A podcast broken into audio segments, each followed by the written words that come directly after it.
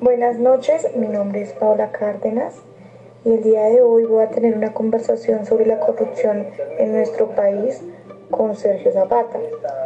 Mi pregunta para Sergio es, ¿a qué crees que se debe la corrupción que existe en Colombia?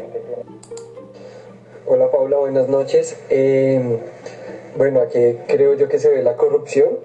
Bueno, no es solamente una causa, sino son muchísimas causas. Creo que si algo abunda en este país son las causas de corrupción. Eh, pero una primordial, que me parece que es de las más importantes, es la inequidad al momento de distribuir pues lo que produce el país, las riquezas, toda esa explotación que hay de recursos, todo, todo lo que genera tener un país tan rico en, en naturaleza, ganadería, también posicionado geográficamente. Esto, esto genera muchos, muchos, muchas riquezas. Em, pero estas riquezas siempre van destinadas a, los mismas, a las mismas personas, a las mismas empresas. Em, esto va a unas familias que manejan los bancos, familias que manejan las empresas.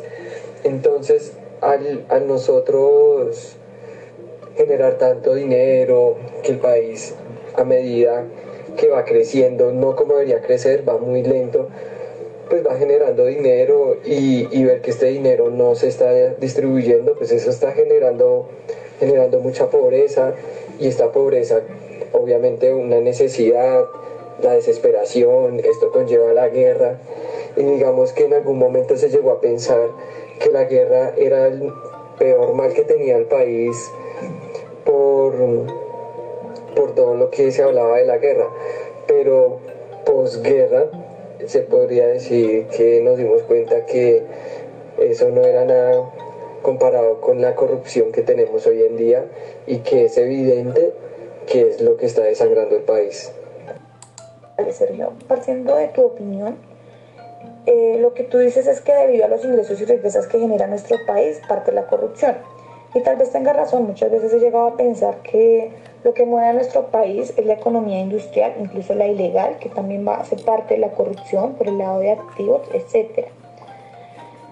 Y muchas veces estos recursos o estos, estos ingresos mal invertidos caen en manos de personas que incluso están para corregir o para castigar estos actos corruptos. Pero entonces yo me pregunto, como sociedad también estamos mal, porque estamos en un país democrático y caemos en la cadena de que, a ver, un ejemplo, hay empresas, en, em, empresas corruptas que obviamente van a votar por el político corrupto para seguir haciendo sus actos ilegales. Estas empresas corruptas, estos políticos corruptos llegan ante las personas de bajos recursos a impresionarlos con una ayuda económica en su momento y a la final los votos vienen a ser comprados, ¿verdad? Pero nosotros como sociedad no deberíamos permitir eso, pero lo estamos permitiendo. Entonces es ahí donde nos damos cuenta que se puede costar que hay una debilidad institucional y que hay formas de resistencia social que pueden contribuir en la formación de líneas anticorrupción. Sin embargo, el papel más primordial es el de la transparencia eh, de los procesos estatales y los procesos empresariales, puesto que la mayoría de los hechos de corrupción siempre son ocultados mediante valoraciones personales o favores, como hablaba yo anteriormente. Entonces, es donde yo te quiero preguntar, ¿crees que una responsabilidad estatal o de, o de toda la sociedad o es de toda la sociedad contribuir en la mitigación de este problema? Eh, bueno, Pau, esa es una muy buena pregunta. Eh, desde mi punto de vista, creo que es un tema de toda la sociedad de, poder sacar este tema de la corrupción adelante. Eh, mm, desde la familia en adelante, inculcando los valores, inculcando todo el tema del respeto, el tema de, de esa empatía con la demás gente, el tema de la responsabilidad, no solamente eh, personal, sino esa responsabilidad social, esa esa podría decirse que esa manera de, poder ayudar a contribuir a un desarrollo pues general. Siempre he pensado de esa forma, tal vez por lo que mm, muchas personas no tienen la oportunidad de, de poder tener su familia completa, de poder tener un bienestar, de poder tener em, esa oportunidad como de vivir, de poder crecer como una persona normal, de tener sus, sus estudios, sus alimentos.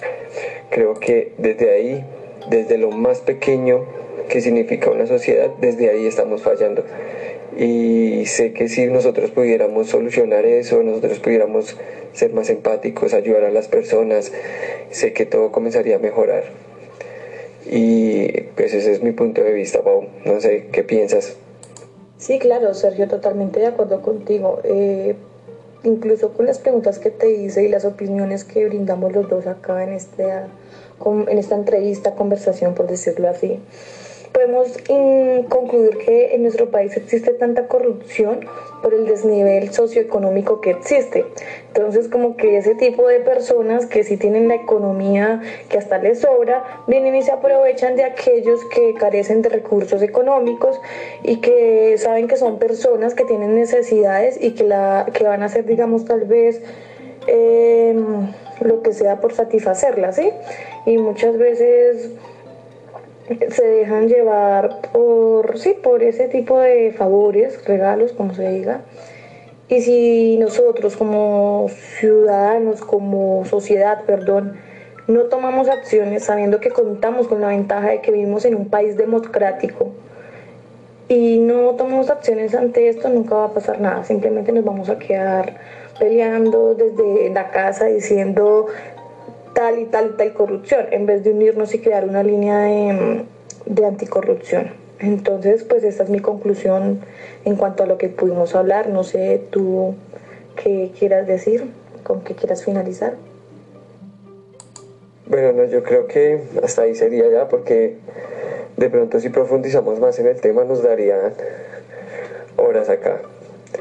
Eh, de todas maneras, muchas gracias por invitarme a esta conversación. Eh, y nada, espero podernos volvernos a, a charlar.